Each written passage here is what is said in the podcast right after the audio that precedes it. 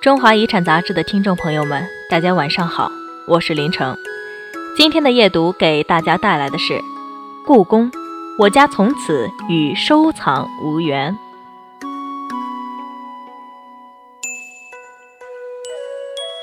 一九五四年，在北京南锣鼓巷的四合院里，朱家的老母亲对朱家进等兄弟四人说：“你父亲曾经有这个诺言。”我看现在已经到时候了，就用你们兄弟四人的名义办理捐赠手续吧。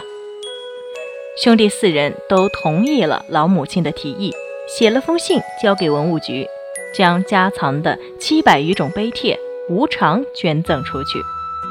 如今这批碑帖几乎是故宫博物院碑帖收藏的绝对主体。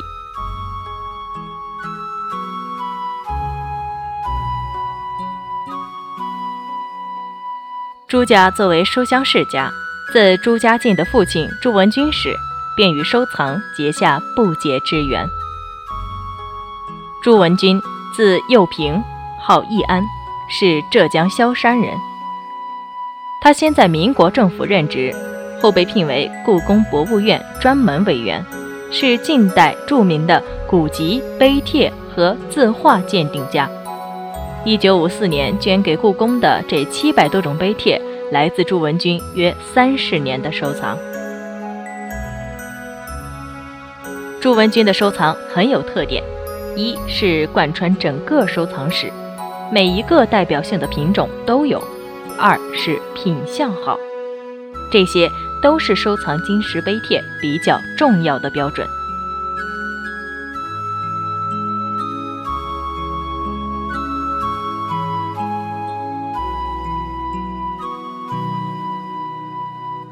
故宫博物院成立之初，在碑帖方面的收藏是弱项。原故宫博物院的院长马衡先生，作为故宫博物院的当家人，他觉得博物馆应该有这方面的藏品。于是，马衡先生当时就和朱文君商量，说：“我可不可以和政府申请一笔专项购买资金，把你的东西买过来？”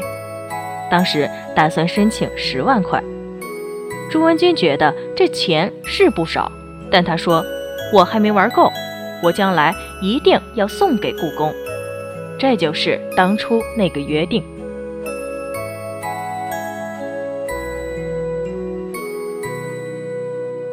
一九七六年及一九九四年，朱家进兄弟四人又先后将家藏大批珍贵古籍善本、明清家具等文物。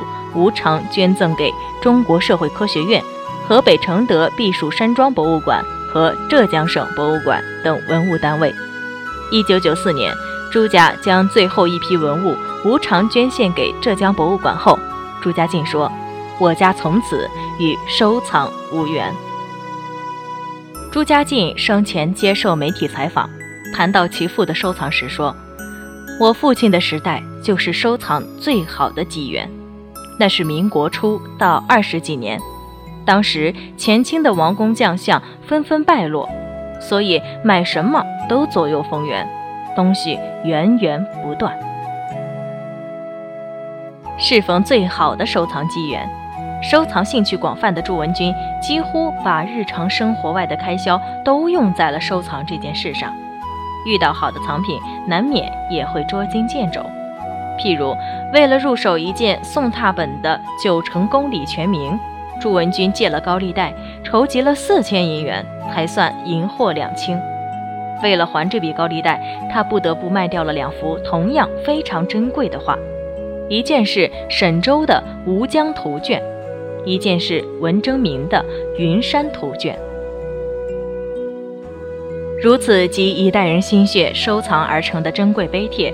一招就无偿捐献给了故宫博物院，现代人颇有不解：怎么不留一手？子女怎么就能同意？面对这种问题，朱家进的答案简单又诙谐。在他生前接受媒体采访时曾说：“今天的社会背景和经济背景与上个世纪有了很大的不同，这些东西已经没有必要再由私人收藏，个人拥有反而会成为包袱。”全捐了，就变成无产者了。朱家靖的女儿朱传荣认为，收藏虽然会用很多的财力和物力，但乐趣绝不在花钱和消磨时间上，而在于对自己喜欢的东西真正能懂得，能够欣赏其中的人文之美。这七百种碑帖是按照祖父自己对于书法史、石刻史、中国历史的理解收集的，因此这七百种碑帖的构成反映了我祖父在学术上的真实观点。至今，他们仍然聚在一起，就不失收藏的主旨。在收藏中得到的真知灼见，也可以及此流传下来，让更多的人沾染到古代文化的润泽。在这个意义上，恐怕没有比博物馆更好的去处了。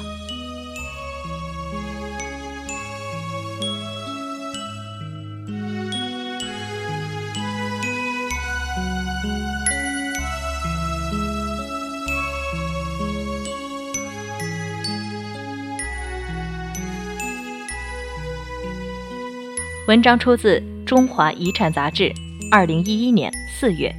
作者张威，稿件整理喵小喵。